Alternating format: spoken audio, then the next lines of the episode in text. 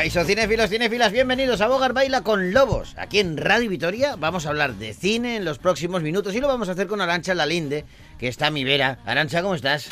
Muy bien, muchas gracias por preguntar. Bienvenida. ¿Tú cómo estás? ¿Tienes todo el guion preparado, todo bien? tengo todo, sí, mira que están todas las hojas. ¿Eso que tienes ahí tachado es por censura o así? No, no, no. Tú no censures los guiones, ¿eh? Yo no censuro. No. yo- Por favor, ¿eh? En general no censuro. Yo, vamos, Dios me libre. a La- el, cine, el cine ha pasado mucha censura, ¿eh? Sí. Y aquí hubo una época que, mamma mía, lo que era la censura. Mm. Tú sabes que hubo un, un, eh, un cura en, en, pues en los años del franquismo, ¿vale?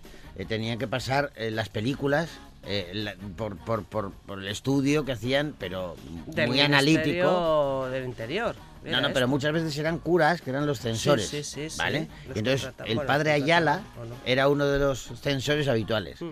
Y este hombre eh, le dijo en su momento, bueno, era, era tremendo, dijo que el cine era peor que el diluvio universal, que era peor que el cólera, que era peor que la bomba atómica y que era peor que la guerra, ¿vale? O sea, eso decía este señor. sea, vale, bueno, pues entonces pues llegó a, a- a- en un momento dado a, a plantear que no se hacían películas. Y hubo un tío, un productor español, que fue donde él y que le dijo, eh, oye, eh, tengo esta película para rodar. Sí. Y el padre le dijo, no, no, no, no, está... no te daré jamás permiso para rodar esa película.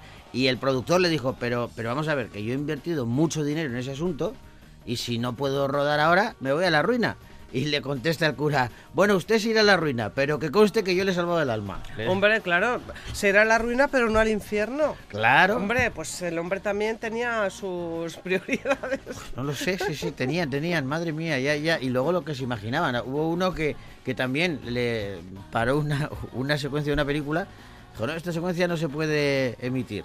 Y le dijo el, el director de la película, hombre, pero si no se le ve nada a la mujer, se, se está tapada. Y, le dijo el cura, ya, pero ¿y lo que se imagina el espectador? ¿Qué Ah, pasa? claro, pues ves. Entonces mejor que no. Y eso le pasó, la de Berlanga es muy graciosa. Ah, sí. ah, oye, las anécdotas que contaban Berlanga y, García Sánchez y todos estos. de la Berlanga es, maravillosa porque él dice que, que él se reía mucho censura, se lo tomaba a broma, que va a hacer el sí, hombre. ¿qué va a hacer? Dice que mandó una de sus películas, el, el guion lo mandó a, a, mm, Al censor. al censor y que él vuelve y en la primera escena, nada más empezó la película, era plano general de la Gran Vía y le ponía censurado.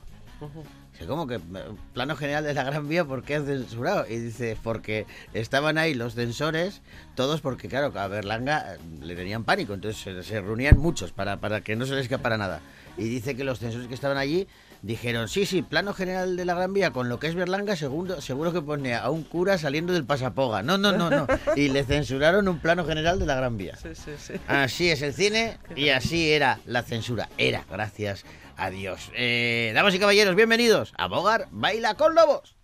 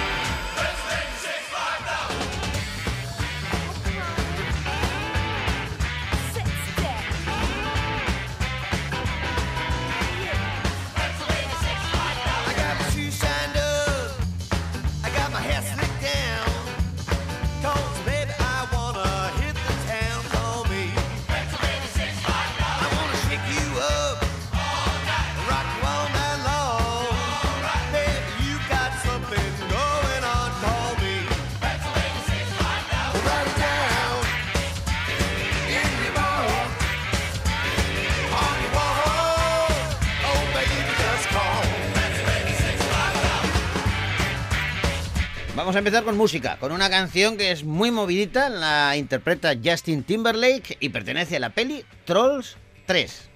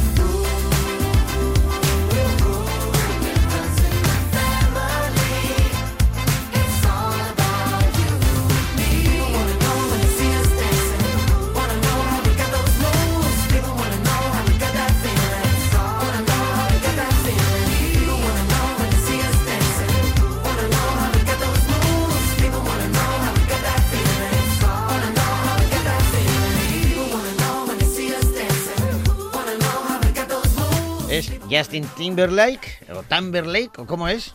Timberlake. Timberlake. Justin Timberlake, el artista que interpreta el tema principal de la tercera parte de Trolls, que nos ha llevado hasta el momento exacto en el que nos vamos al cine.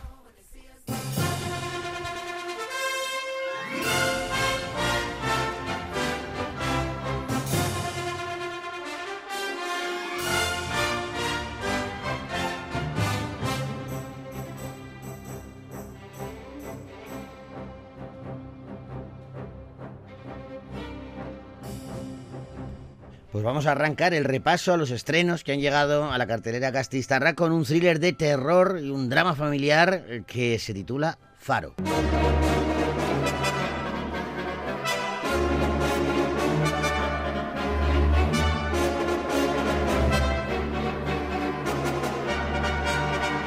Tras sufrir un accidente, un trágico accidente en un velero en alta mar, Lidia y su padre Pablo deciden instalarse en un lugar aislado del mundo y volver al faro familiar. Pablo teme, mm, bueno, pues eh, que el frágil equilibrio emocional de su hija eh, bueno, pues pueda romperse y le preocupa esta adolescente. A Lidia, en cambio, le molesta la falta de confianza de su padre. Pronto, esta chiquilla va a descubrir que algo extraño está pasando en el faro. La joven tendrá que enfrentarse a sus mayores miedos y hacer frente a la amenaza y los monstruos que se ciernen sobre ella, sobre su padre y sobre el faro. Antes de que sea demasiado tarde, claro. ¿Tú crees en los fantasmas? Todo empezó cuando llegamos al faro.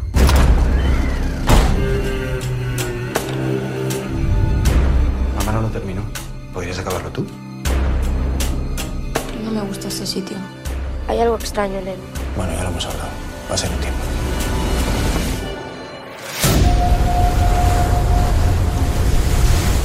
¿Quién es ella? Parece una mujer. ¿Qué es esto? Te lo juro que no lo he pintado. Entonces, ¿quién ha sido un fantasma? Hay algo raro. ¿Te has tomado la medicación? Las pastillas no tienen nada que ver con lo que está pasando. Opina lo mismo. Hugo Silva, Zoe Arnao, Irene Montalá son algunos de los artistas que interpretan los principales personajes de Faro, una peli que dirige Ángeles Hernández. Sí, esta es su segunda película como directora. Como directora debutó con Isaac, pero eh, como productora hemos, la hemos conocido en películas tan importantes como El Hoyo, ¿te acuerdas? Sí, sí. El que- lo bien que nos lo pasamos Sí, con sí, esa sí. película. Sí, sí, sí. Bueno, pero en, en esta ocasión vuelve a ese género que le apasiona y que domina y lo hace como directora. Eh, Ángeles, ¿cómo estás? Hola, ¿qué tal? ¿Cómo estáis? Pues encantados de saludarte y de hablar de, de este faro al que yo no me iría a vivir, ¿eh? Mm. Bueno, es un faro precioso realmente. Sí, sí, el, el- el paisaje es una postal, desde luego. ¿Dónde lo encontrasteis ese faro? Pues ya de- desde el principio, escribiendo el guion, ya quería rodar. Es un faro que se llama el faro de Favarich, está, está en Menorca Sí. y siempre estuvo en mi mente cuando escri- escribíamos el guion. Es un, es un lugar espectacular, de como habéis visto las imágenes, y, y, bueno, me permitía el, el crear un universo como súper visualmente muy, muy apetecible, o sea, muy sexy. Y a la vez, bueno, la- la- es uno de los aspectos que más me he divertido rodando la peli, ¿no? La posibilidad de rodar en un faro. Es una de las maravillas que te da el, el hacer cine, ¿no? Es el faro tiene esas dos vertientes, ¿verdad? Por un lado, eh, visualmente es como muy atractivo, eh, aparece una peli y dices qué bonito. ¿no? Y pero- además, y además que es una cosa, un, un- un arma muy positiva, porque lo que te lo que hace un faro es avisar de, de un peligro, Sí, ¿no? evidentemente, pero no, pero quiero decir que estéticamente es Mm. algo, es como una postal, es algo muy atractivo, pero eh, luego tiene su componente como fantasmal, tiene esa atmósfera que, que eh, en esta película eh, se retrata muy bien de que, bueno, estás alejado de la, de la realidad de alguna manera y eso es bueno para unas cosas, pero malo si hay fantasmas, por ejemplo, ¿no? Claro, o sea, lo que me gustaba mucho era precisamente ese contraste, ¿no? O sea, un faro está diseñado para salvarte la vida, un faro está Claro. diseñado para iluminarte el camino, ¿no? Pero luego siempre están en unos sitios súper inhóspitos, con, con todo ese sonido del viento, ¿no? En unos sitios rocosos, muy solitarios, ¿no? Que lo, que lo hace como, bueno, te provocan mucho desasosiego, ¿no? Y, y esa, ese contraste me parecía súper atractivo a la hora de, de ubicar a ese padre y a esa hija, ¿no? Que también están bueno, que no, se, no consiguen comunicar, no consiguen llegar el uno al otro. Oye, ¿cómo lograste, eh, porque me imagino que tiene que ser la labor tuya como directora, eh, generar esa química que tienen Hugo y, y Zoe, ¿no? Eh, para, para, para que son padre e hija, pero yo creo que es muy necesaria esa, esa química para que traspase la, la pantalla. Pues yo, tanto con Hugo como Zoe, bueno, también el resto de los actores, eh, pero sobre todo Hugo y Zoe, que llevan todo el peso de, de- Sí. de la peli, realmente os agradecerles porque confiaron. Es una película que es difícil de clasificar, es una peli que en guion era difícil de explicar. Confiaron plenamente, se lanzaron eh, y realmente al final hubo un momento que ya no veía a Hugo y Zoe, sino que veía a Pablo y Lidia Claro.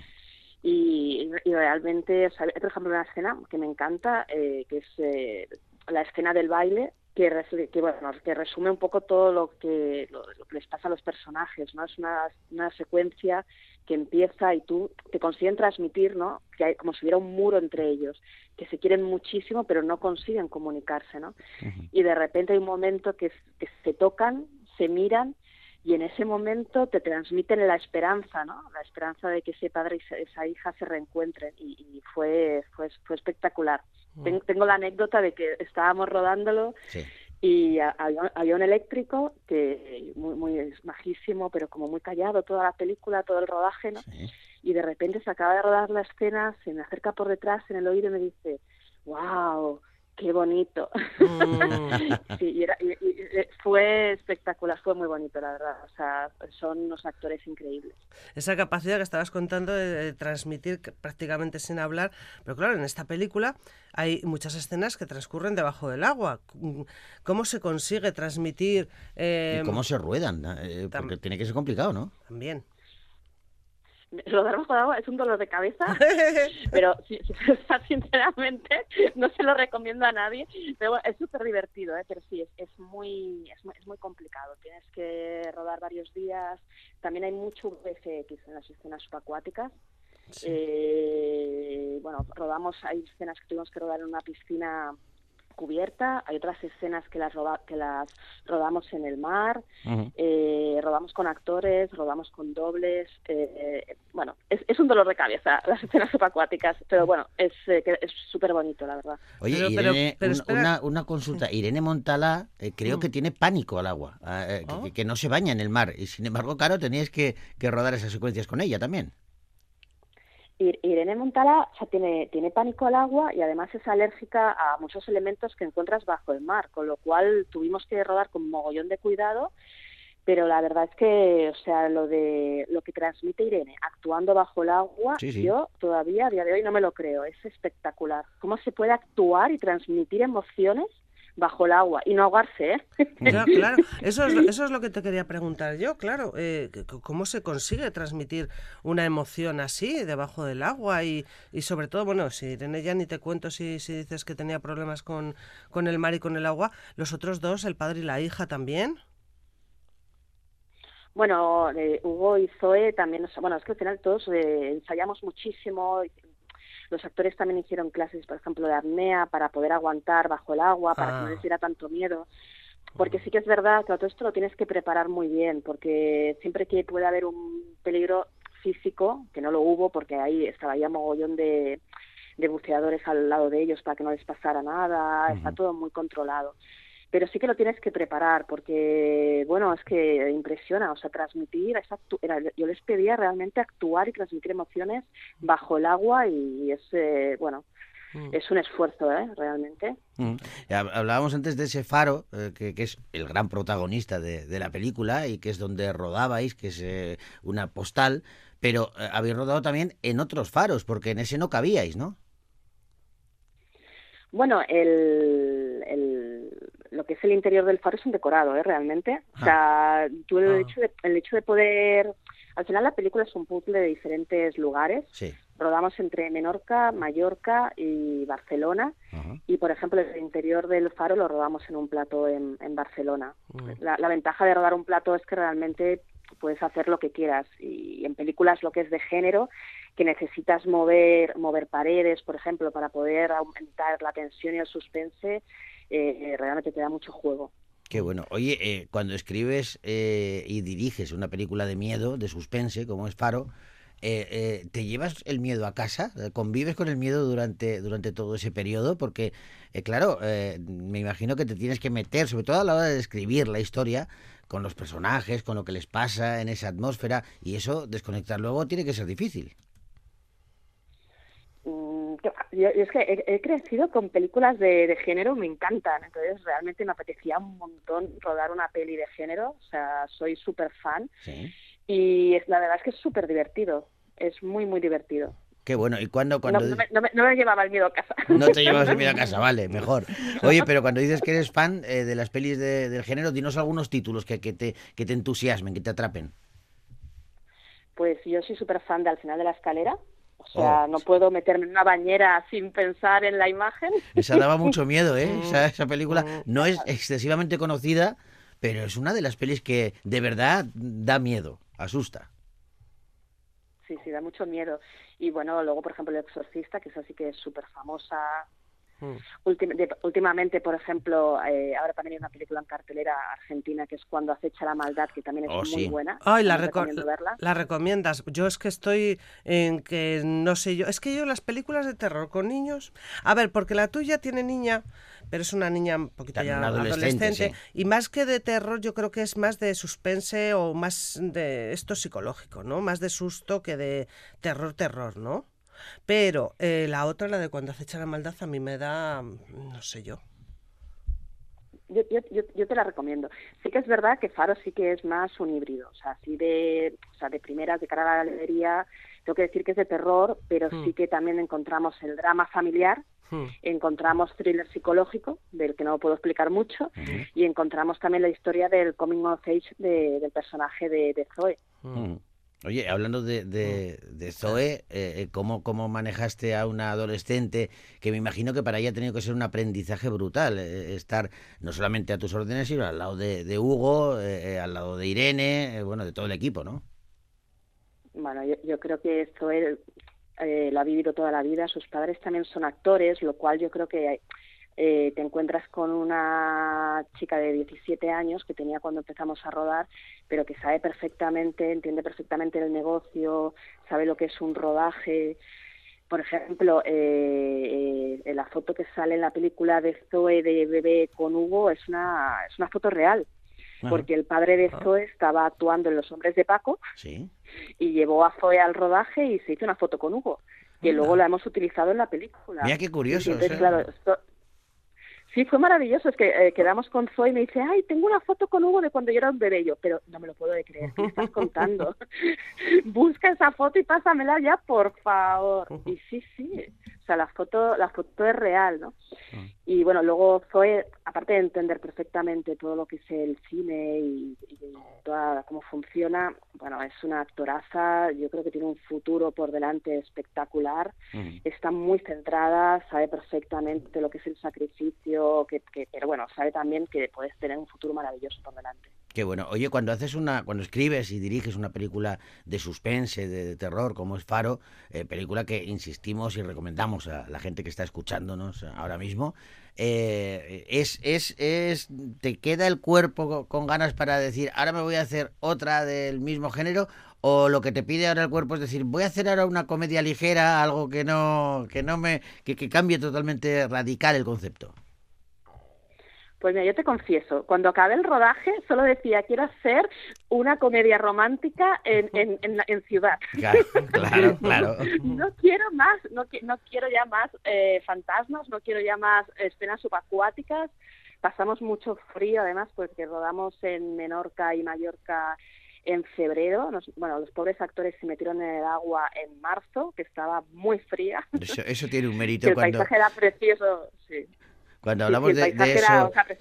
Digo que, perdona. que- que cuando hablamos de eso eh, con actores y actrices y, y que lo vemos en que parece muchas veces tan sencillo lo, lo que transmiten y lo, lo las complicaciones que hay detrás. Eh, eh, Estar abrigadísimo en pleno verano con 40 grados, pues porque tienes que fingir que es invierno y lo contrario, estar en manga corta y metido en la playa en el mes de marzo que haría que estaría el agua, eh, yo qué sé, a, a cero grados. Sí, sí, hacen, realmente hacen fácil lo, lo difícil, ¿eh? todo lo que transmiten con todas las situaciones adversas, ¿eh? pero bueno, es brutal. Pero sí, sí, eso cuando acabamos, ¿eh? Pero, pero la verdad es que empiezo a rodar un thriller, eh, otro thriller, voy a, voy a reincidir. Sí, o sea, a insistes. finales de año. Insistes, muy bien. Sí, ins- insisto, insisto. Y es, y es una peli que has escrito tú también y que, que, bueno, una película tuya. Eso también una película nuestra, sí, y empezamos a rodar eh, a finales de año y se llama El rastro del lobo. Mm. Ujú. Mira, tengo he leído yo en una página eh, web que habla de la animación, en la que estás eh, resaltada como, como una de las de directoras de, o productoras también de, de animación, pero es- me ha llamado mucho la atención dos cosas. Que vas a estrenar, no sé si lo has estrenado ya, no lo sé, un cortometraje de animación eh, como directora. Eh, titulado Las princesas ya no besan a los sapos, pero es que luego hay otra que me ha llamado muchísimo la atención como productora, una película también de animación. No sé si sea verdad, ¿eh? por eso te lo pregunto. El día en que Iwan McGregor me presentó a sus padres. Es que me ha encantado. Pues eh, sí, sí, estamos eh, produciendo muchísima animación ahora mismo. Estamos estamos súper felices porque además con Hannah y los monstruos, que ha sido la, la Mm. primera película de animación que hemos producido con Mr. Miyagi, que somos David Matamoros y yo, Ujú. eh, estamos nominados a los Gaudí y a los Goya. Ah, qué guay. Enhorabuena. Entonces, está- sí, Ujú. muchas gracias.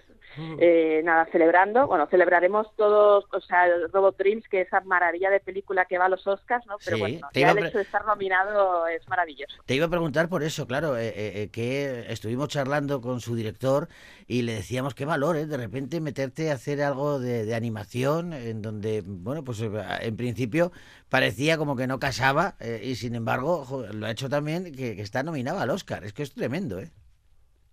Sí, sí, es una maravilla. Pero es lo que tiene la animación. Yo toda la vida había hecho ficción y empecé con la animación y es que te atrapa porque puedes contar realmente historias maravillosas. Y la que comentabas del día de, Iwan- de la de Iwan McGregor Sí. Sí. es una historia real eh, que dirige una, una amiga, una compañera de la, de la escuela de cine de toda la vida, Liona, que es Marta Puig. Y estamos en preproducción. Es un proyecto que ya ha ido a varios laboratorios y a- iremos a Cartoon Forum ahora en, en marzo y bueno, ahí estamos a tope con todos los proyectos. Ya me has picado. O sea, que está basada en una historia real. A tu amiga eh, Iwan McGregor le, le presentó a sus padres. Me has picado.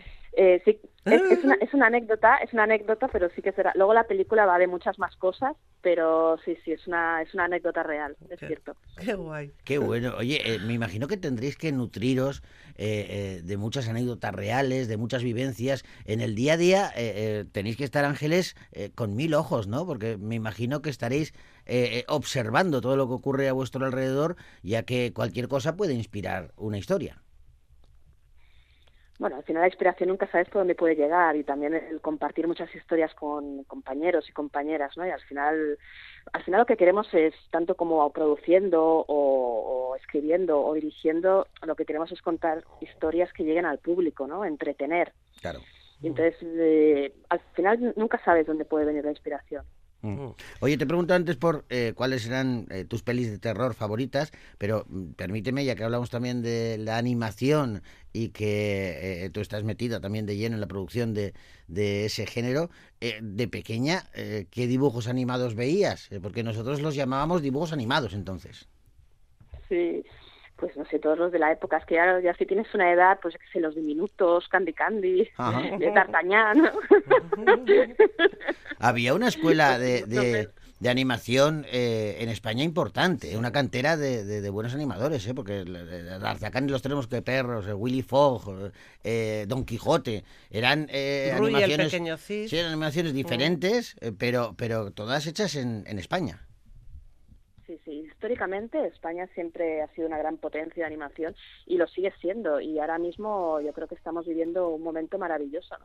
que lo demuestra ahora mismo, o sea, por ejemplo, ahora en los Goya, Sueño de la Sultana, Robot Dreams, eh, es que hay un montón de pelis muy muy buenas. Y eso es maravilloso y, y es, es maravilloso tanto para nosotros como industria como para el público, ¿no? Mm. Bueno, ahora vamos a centrar el tiro en Faro, esa peli que se ha estrenado esta semana y que yo de vosotros no me la perdería porque eh, es de esas películas que, que, te, que te encogen. A mí me- a, ti, a ti no te pasa, Ángeles, que vas a ver alguna película de, aunque te guste mucho el género, pero como que te, te haces más pequeñito en la butaca, como que te acurrucas ahí. Pero qué bien nos lo pasamos, ¿no? Sí, sí, sí, lo disfrutamos. sí. Lo disfrutamos. Eh, eh, Es maravilloso porque te metes en esa atmósfera y parece que estás viviendo la, la película. Para eso, claro, hay que verla en el cine. Eh, yo creo que esta Faro es una de esas películas que gana mucho más en el cine, en una sala de cine. Bueno, es que al final la magia de la sala de cine no, no la puedes tener en casa, es imposible, ¿no? O sea, todo lo mítico. Yo, además, yo soy de las que me compro las palomitas, me gusta ir allí, Sí. puedo con amigos. Es como, es una experiencia al final, es una, es una vivencia. Que bueno, pues eh, ojalá que eh, sean muchos y muchas los que disfruten de esa experiencia de Faro, una peli de Ángeles Hernández eh, con la que hemos charlado. Podíamos charlar más, pero ya sabes que la radio tiene el tiempo limitado y tenemos que hablar de, otras pelis y de otros proyectos, pero te agradecemos muchísimo que nos hayas dedicado estos minutos, Ángeles. Muchas gracias a vosotros, gracias por invitarme. Un abrazo. Un abrazo grande. Agur. Agur. Un abrazo.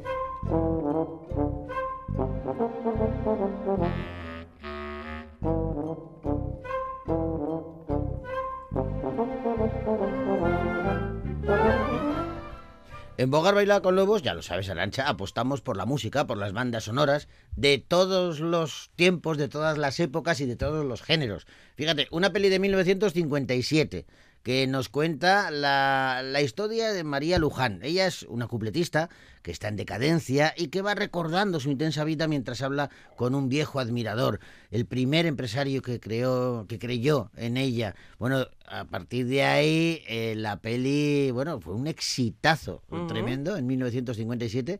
La protagonista principal era Sara Montiel y se titulaba El último cuplé.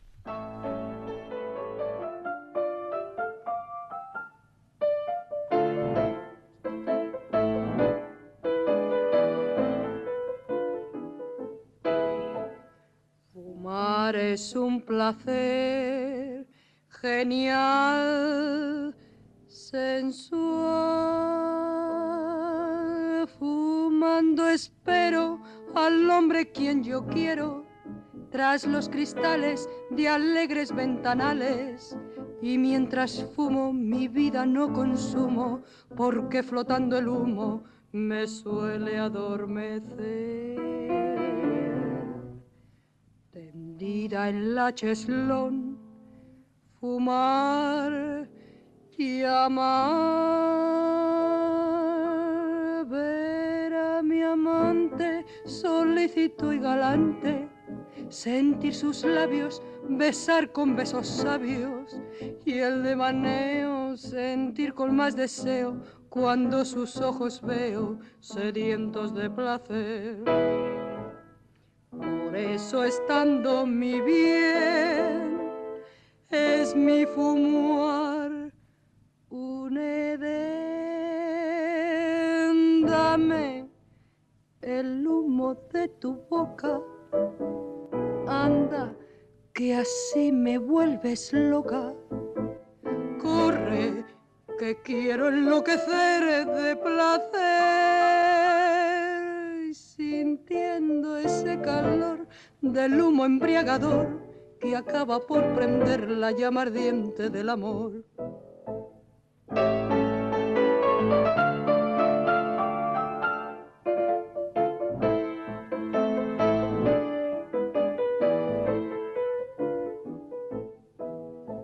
Chis, pum. Eso has visto, ¿no? Así, así acaba. El último cuplé, la banda sonora que nos ha acompañado hasta el momento en que volvemos a repasar la cartelera gastistarra y hablamos con una película, hablamos ahora de una película de animación que se titula Patrick.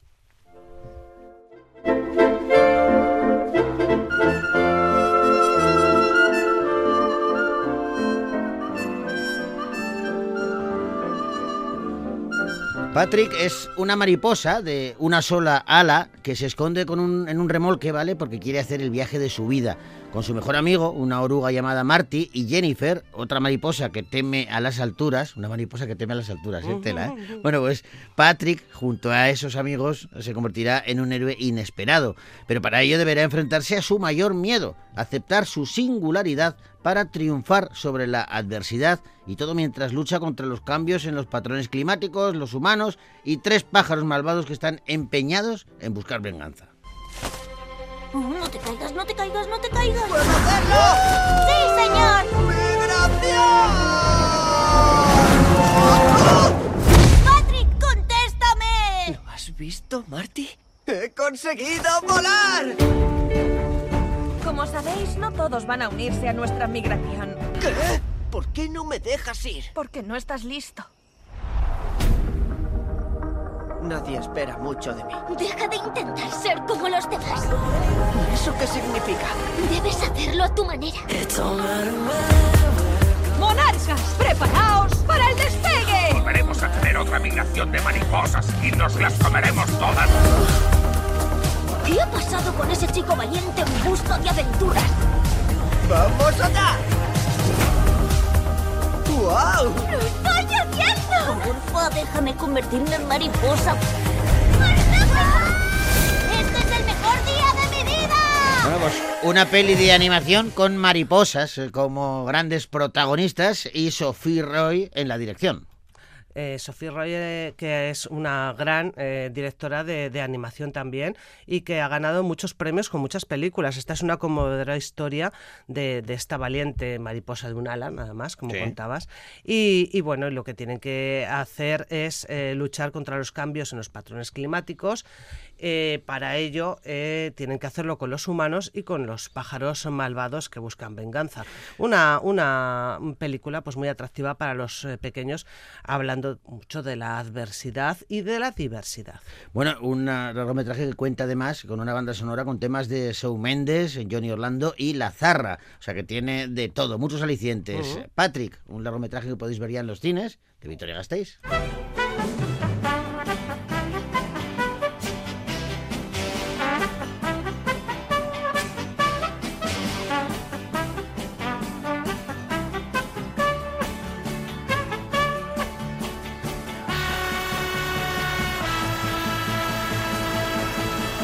Y vamos a hablar ahora de un peliculón que se ha estrenado esta misma semana y se titula Pobres criaturas.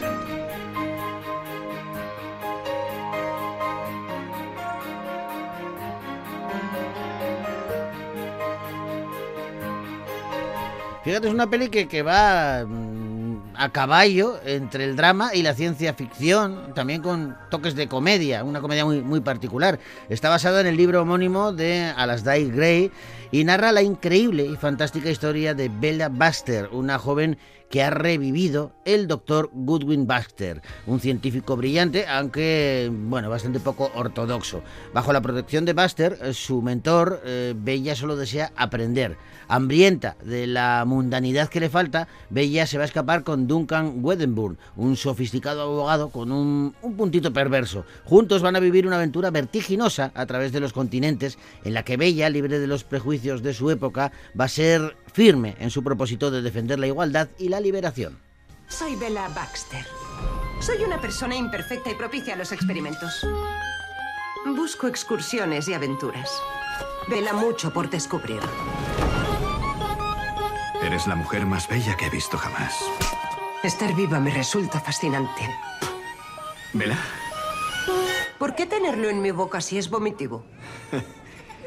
Voy a pegarle al bebé. Debemos experimentarlo todo.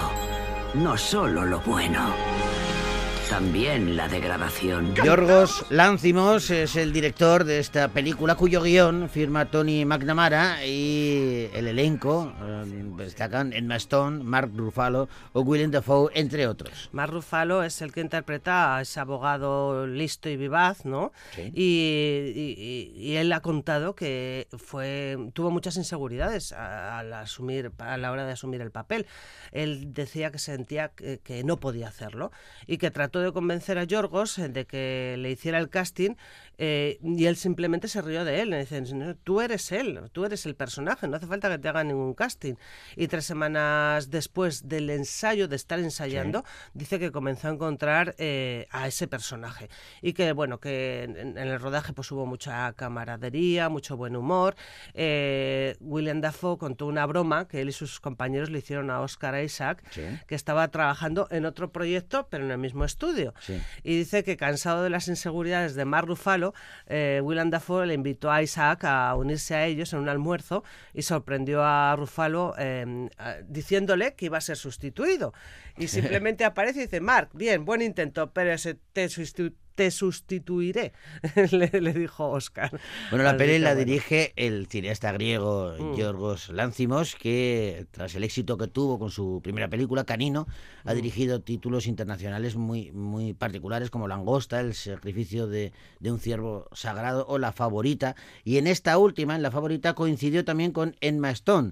Así que repite con este director. La peli se basa en la novela de Alasdair Gray, que se publicó en 1992, cuyo título es Pobres criaturas, episodios de la juventud del doctor Archibald McCandless, funcionario de salud pública. Más largo no, porque Casi no le cabe en la sinopsis. Casi no le cabe. Pues esta, esta película, por cierto, se llevó el año pasado la Palma de Oro en el Festival de Venecia. Pobres criaturas, una peli que podéis ver ya en los cines, de Victoria Gasteiz.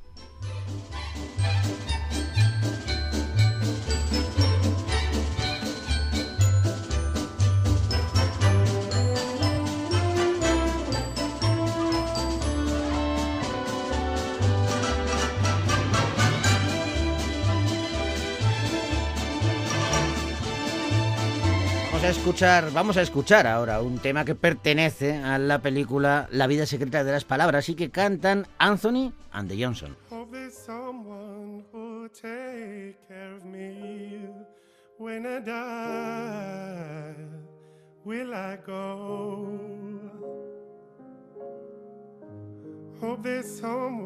who'll set my heart free, nice to hold when I'm tired. There's a ghost on the horizon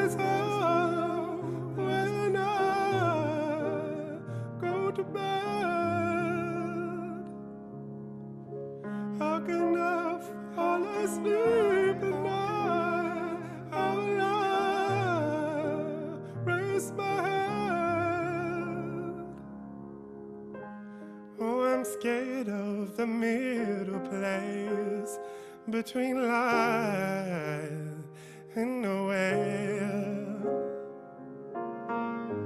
I don't want to be the one left in there, left in there.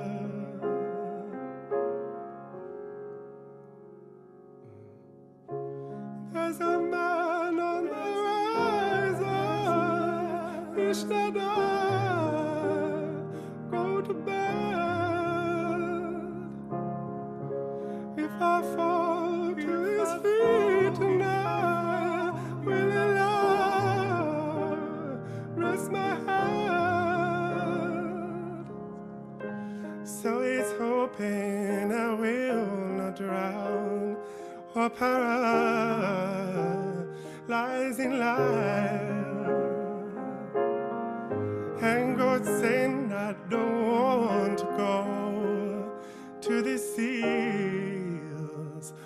Watershed. Hope this someone who'll take care of me when I die. Will I go?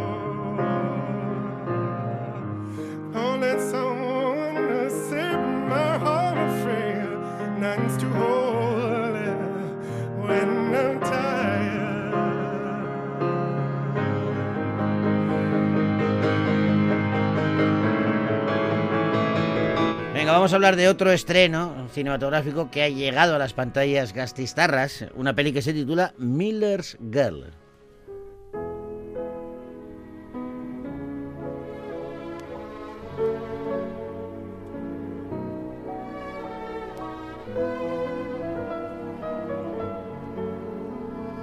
Jonathan Miller es un escritor fracasado que trabaja en un instituto de secundaria como profesor de escritura creativa. Allí va a conocer a Cairo Sweet, una joven notable estudiante que asiste a sus clases. Cuando profesor y alumna entablan relación, ambos se van a dar cuenta de que las fronteras van más allá de lo académico y que poco a poco esas fronteras se van desdibujando. Se inicia así una complicada relación con un fuerte componente emocional que genera bueno, pues ciertas realidades incómodas y muchos claros y oscuros. Profesor y alumna se van a convertir entonces al mismo tiempo en héroes y villanos de sus propias historias.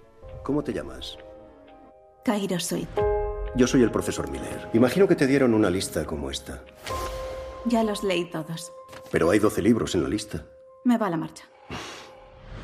A good kid. ¿Qué es ser adulto? Tengo 18 años. Languidez con la espesura de la nada, Tennessee. ¿No te da miedo andar por esos bosques? Lo más peligroso allí soy yo.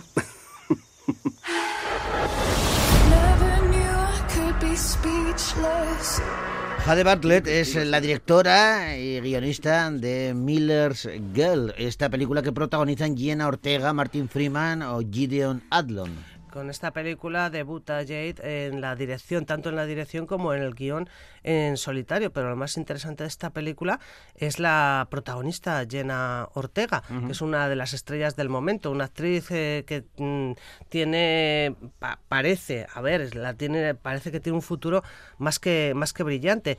Es la, la protagonista de, de éxitos como la saga Scream o Miércoles, por ejemplo. La una- serie, sí, una- sí. sí, fundamentalmente destacado por Ex. serie de Netflix, miércoles, que Eso recordamos que es eh, pues como una adaptación de la familia Adams, del personaje eh, más joven de, de- de- de la familia. Jenna Ortega, eh, además, eh, eh, bueno, comparte protagonismo con Martin Freeman. Otro actor que se dio a conocer en televisión Ujú. gracias a la serie Sherlock. Él es el que hacía de Watson. Y, y bueno, lo hemos visto luego, forma parte del universo cinematográfico Marvel y lo hemos visto pues en la última peli Wakanda Forever, por ejemplo. ejemplo. Ahora es Miller's Girl, una película que podéis ver ya en los cines de Victoria Gasteiz.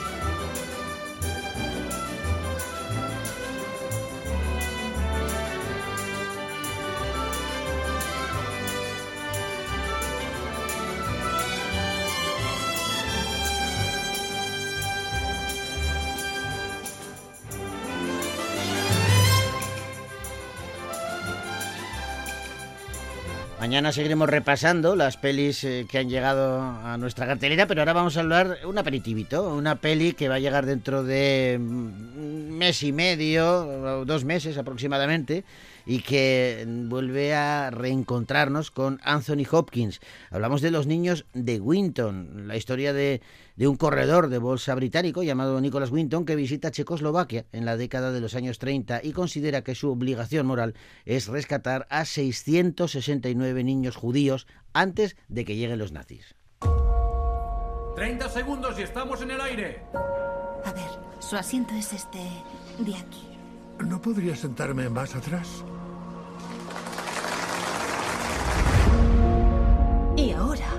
Historia extraordinaria sobre un joven que hace muchos años fue de visita a Praga. Allí se encontró a miles de refugiados. Abandonados ante la inminente invasión de Hitler. ¿Piensas alguna vez en los niños y en lo que les pasó? Aquí tienes. Toma. Dicen que tiene mucho que contar. Realmente no es sobre mí. Intentamos. James Hughes es el director de esta peli Los niños de Winton, que protagonizan Anthony Hopkins, Johnny Flint y Lena Olin, y que tiene muy buena pinta. Sí, esta por cierto es la primera película para cine de este director, que antes ah, tiene una carrera muy buena en, en- co- en series como Doctor Who, Black Mirror, por ejemplo. Bueno, pues esta historia se inspira en la historia real de, de este humanitario británico, del señor Winton, que, cuya vida pues fue dedica, se, sa- se dedicó a la salvación de los judíos durante la Segunda Guerra Mundial y su vida fue relatada en una biografía que escribió su hija Bárbara. Y Mm. esta es la que sirve de base para la película. Tiene muy buena pinta la película, la veremos, eh, en concreto se estrena el 27 de marzo y se titula Los niños de Winton. En su momento os informaremos más, pero queríamos daros este regalito.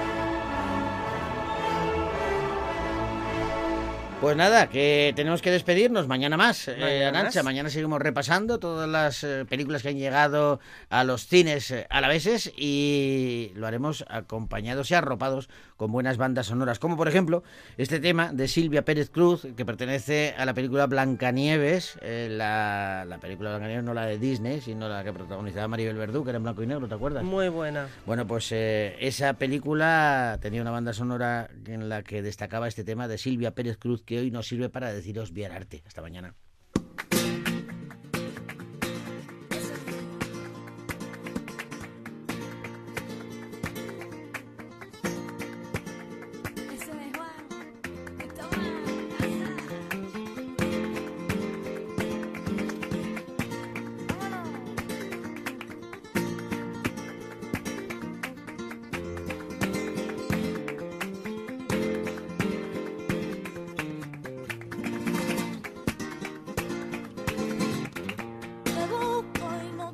Puedo. Te busco y no te puedo encontrar.